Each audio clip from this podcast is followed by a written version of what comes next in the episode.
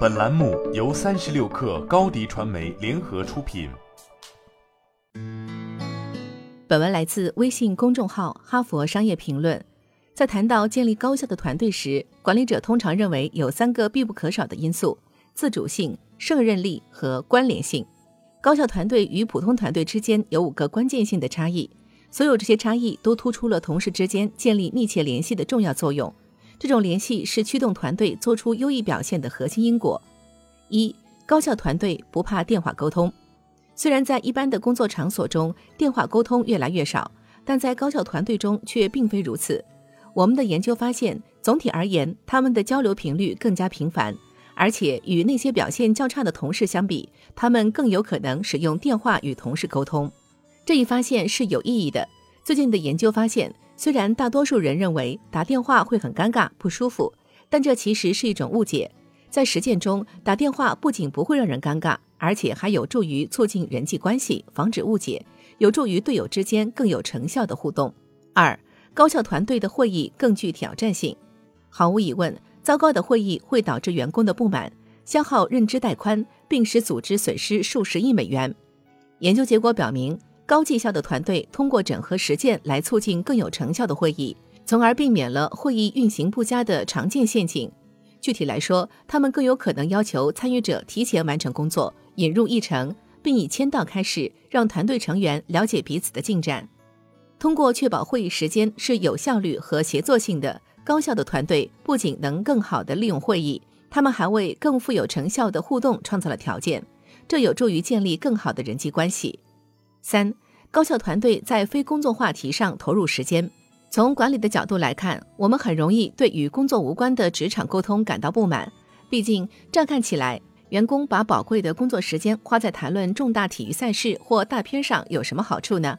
然而，研究表明，讨论与工作无关的话题其实有很大的好处。这是因为，正是在私人谈话中，我们发现了共同的兴趣，从而培养了更深的好感和真诚的联系。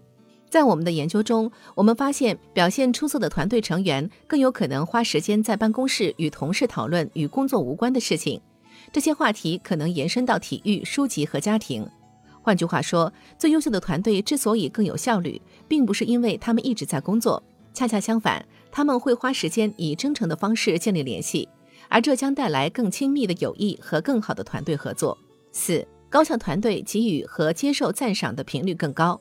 对亲密关系的需求有助于更好的工作表现，其中一个关键原因在于，它让我们感受到来自珍视我们意见的人的重视、欣赏和尊重。这就是为什么认可往往是比金钱激励更强大的动力。在我们的研究中，高绩效团队的成员报告说，他们在工作中更频繁地得到赏识，更重要的是，他们也更频繁地向同事表达感激之情。这表明，在最优秀的团队中，感谢不是自上而下的。这是一种文化规范，而对等的互动中可以观察到。五、高效团队在工作中更真诚，高绩效团队的成员明显更有可能向同事们表达积极的情绪。据报告，他们更有可能赞美队友或跟他们开玩笑。在电子邮件中，他们更可能使用感叹号、表情符号和动图。然而，有趣的是，他们也更有可能在工作中表达消极情绪。我们发现，他们更有可能对队友说脏话、抱怨和表达讽刺。